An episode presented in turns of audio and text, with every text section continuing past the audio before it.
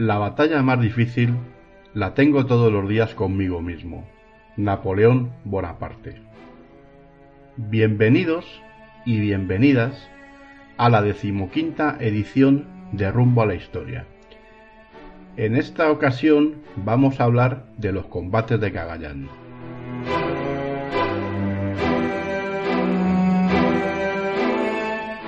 La historia tradicional japonesa cuenta que sus guerreros fueron derrotados por unos demonios, mitad peces, mitad lagartos, llegados en unos grandes y extraños barcos negros.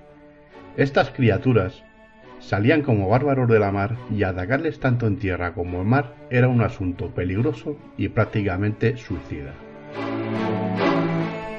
Bien, corría el siglo XVI y el imperio español, hacia la segunda mitad del mismo, gozaba de su época de máximo esplendor, extendiéndose hasta la zona de Asia-Pacífico.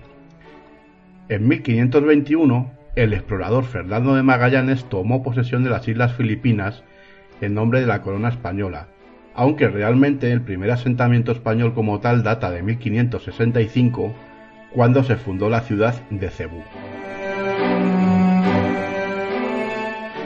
La colonización española duró más de tres siglos, extendiéndose desde 1565 hasta 1898, año en el que España cedió sus últimas posesiones en Asia, merced a la guerra hispano-estadounidense.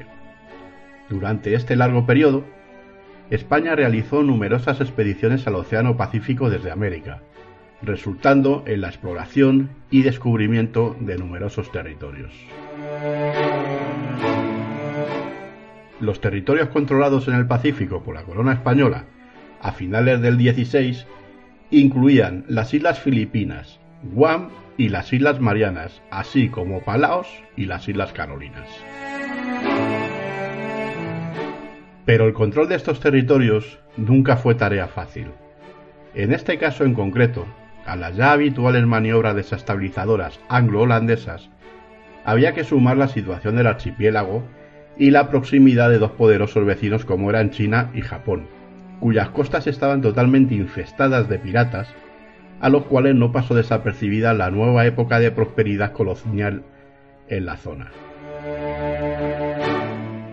Los primeros asentamientos japoneses en Filipinas hay que situarlos en relación con la actividad de los Wokou o Wako o piratas japoneses que fueron muy activos en las costas de China desde el inicio de la dinastía Ming. Su actividad se intensificó de nuevo en el siglo XVI, alcanzando también a las Islas Filipinas, aunque para entonces, bajo el nombre de Wokou, se tendrían que incluir también a diversos piratas chinos. Ya en los inicios de la colonización española, el pirata chino Limahong fue perseguido por los españoles, ganándose así estos la confianza de las autoridades costeras chinas, con el objetivo de mantener fructíferas relaciones comerciales. No obstante, la primera noticia de las actividades de los Wokou en las posiciones españolas se produce en 1573, cuando Diego de Artieda envió un informe al rey en donde se señalaban las relaciones comerciales regulares que existían entre Japón y la isla de Luzón. Dos años más tarde, en 1575, Juan Pacheco de Maldonado era más explícito al señalar que los japoneses llegaban cada año a Luzón para intercambiar plata por oro. Sin embargo, las noticias que llegaban poco después, en 1580 y 1581, eran más alarmantes, describiéndose actos de piratería y esclavitud contra la población local. El gobernador general de Filipinas escribía a Felipe II el 16 de junio de 1582. Los japoneses son la gente más belicosa que hay por acá. Traen artillería y mucha arcabucería y piquería. Usan armas defensivas para el cuerpo lo cual todo lo tienen por industria de portugueses, que se lo han mostrado para daño de sus años. Bien, por llegados a este punto, se le encargó al capitán de la Armada, Juan Pablo de Carrión, que se hiciera a la mar en demanda de la zona de Cagayán para tomar el control del norte de Luzón. Al igual que ocurriera en América, muchas veces era más fácil disponer de navíos que de tropas, y esta desde luego no fue una excepción. La defensa de Filipinas estaba encomendada a no más de 500 efectivos, y Carrión no pudo contar con más de 50 hombres para hacer frente a una horda de miles de piratas.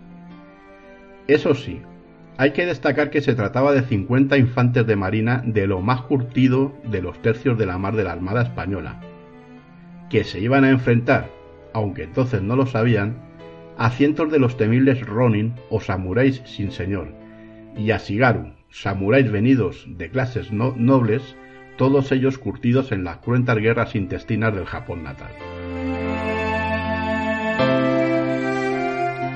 Así pues, alistada la tropa y los navíos, cinco bajeles pequeños de apoyo, un navío ligero, el San Giuseppe, y una galera, la capitana, la flota zarpó al encuentro de su objetivo. A la altura de Cabo Bogueador, la flota descubrió un junco que acababa de asolar la costa. Ni corto ni perezoso, Carrión, quizá confiando en su superioridad artillera, donde además estaban embarcados los tercios, se lanzó al abordaje del Junco, mucho mayor que su embarcación y con una superior numérica de 10 a 1 a favor de los piratas japoneses. Carrión acortó distancias rápidamente con su veloz galera, y cuando los dos navíos se encontraban a tiro de piedra, la capitana disparó una ráfaga de artillería que produjo una gran escabechina encubierta con muchos muertos y heridos, amén de grandes destrozos en el casco del bajel pirata. Acto seguido, las tropas se prepararon para el abordaje, pero a pesar de todo, la superioridad numérica de los piratas era aplastante y los valerosos infantes debieron retirarse hasta su propia galera. Los piratas contaban con armas de fuego proporcionadas por los portugueses, y todo parecía bastante igualado salvo el número de unidades. Las tropas españolas, en estas circunstancias, no solo debían aguantar la avalancha de japoneses hacia su posición, Además debían sufrir el fuego de cobertura que recibían implacablemente desde el bajel enemigo. Pero los tercios hicieron lo que mejor sabían hacer, defender su posición. Como si combatieran en tierra firme, los soldados de Carrión se dispusieron en cuadro con los piqueros delante y arcabuceros y mosqueteros detrás, retirándose poco a poco hacia popa y aguantando la formación. En ese momento, llegó el oportuno refuerzo del San Giuseppe, que lanzó una ráfaga de artillería contra el junco enemigo, acabando con los tiradores japoneses que desde aquella nave hostigaban a la galera española. Era el momento que estaban esperando los infantes españoles, que libres del acoso del fuego enemigo, avanzaron sobre sus sorprendidos enemigos causando enormes bajas. Estos, presa del pánico, se batieron en, retirada saltando al agua para intentar ganar la costa. Hay que decir que aunque las armas de fuego fueron decisivas en la victoria, también lo fue la mejor calidad de las armaduras y armamento español.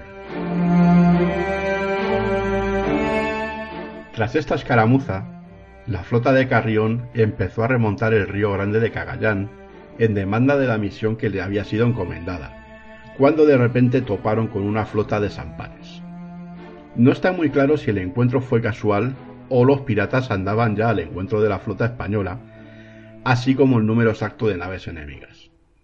En cualquier caso, parece ser que Carrión, visto lo visto en su anterior experiencia con los japoneses en un solo navío y teniendo en cuenta sus exiguas tropas, no estaba muy por la labor de presentar batalla cuerpo a cuerpo así que los españoles forzaron el paso a cañonazo y al cabuzazo limpio, despachando a no menos de 200 nipones, consiguiendo continuar sin más novedad con su camino.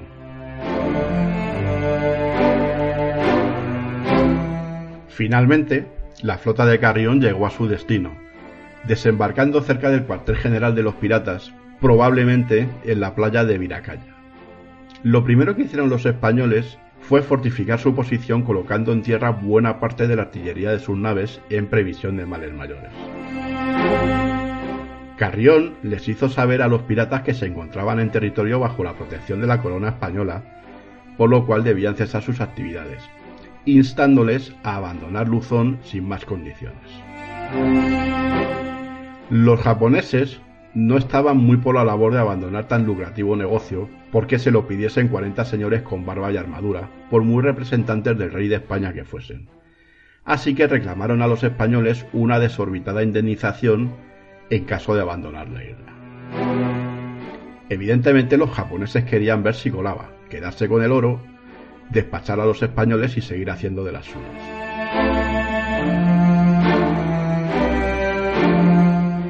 A Carrión se le acabó la paciencia y les dio un ultimátum a los piratas, a lo que estos respondieron con una carga de al menos 600 japoneses que se abalanzaron sobre las menguadas tropas de infantería españolas, que en esos momentos y tras los encuentros anteriores contarían con no más de 40 efectivos. La batalla realmente debió ser épica. Los españoles habían plantado bien sus reales y los japoneses se estrellaban constantemente con un muro de picas impenetrable, aderezado por un infierno de fuego de arcabuz y artillería. Hasta tres oleadas fueron necesarias, llegándose en la última al cuerpo a cuerpo, para que unos perplejos nipones se batieran en retirada, siendo entonces perseguidos y generalmente acuchillados por los escasos 30 efectivos españoles para corresponder a tal situación. En este enfrentamiento los españoles les hicieron un gran número de muertos y heridos a los japoneses, y si no fueron más, fue porque el equipamiento de estos últimos, más ligero, hizo que en su desbandada corrieran más rápido que los perseguidores españoles, lo que les libró un gran número de ser alcanzados y convenientemente despachados. En cualquier caso, los japoneses se fueron para no volver, y salvo incursiones esporádicas, las tropas españolas consiguieron acabar con los asentamientos de piratería chino-japonesa en la zona. Posteriormente, y ya con refuerzos, Carrión fundó en la zona la ciudad de Nueva Segovia, hoy denominada Lalo. Bien, pues esto ha sido todo por hoy, amigos. Muchas gracias por escucharnos y os recuerdo los métodos de contacto. Podéis escribirnos a rumbohistoria.gmail.com Estamos en Twitter en arroba rumbohistoria y en Facebook en facebook.com barra rumbohistoria.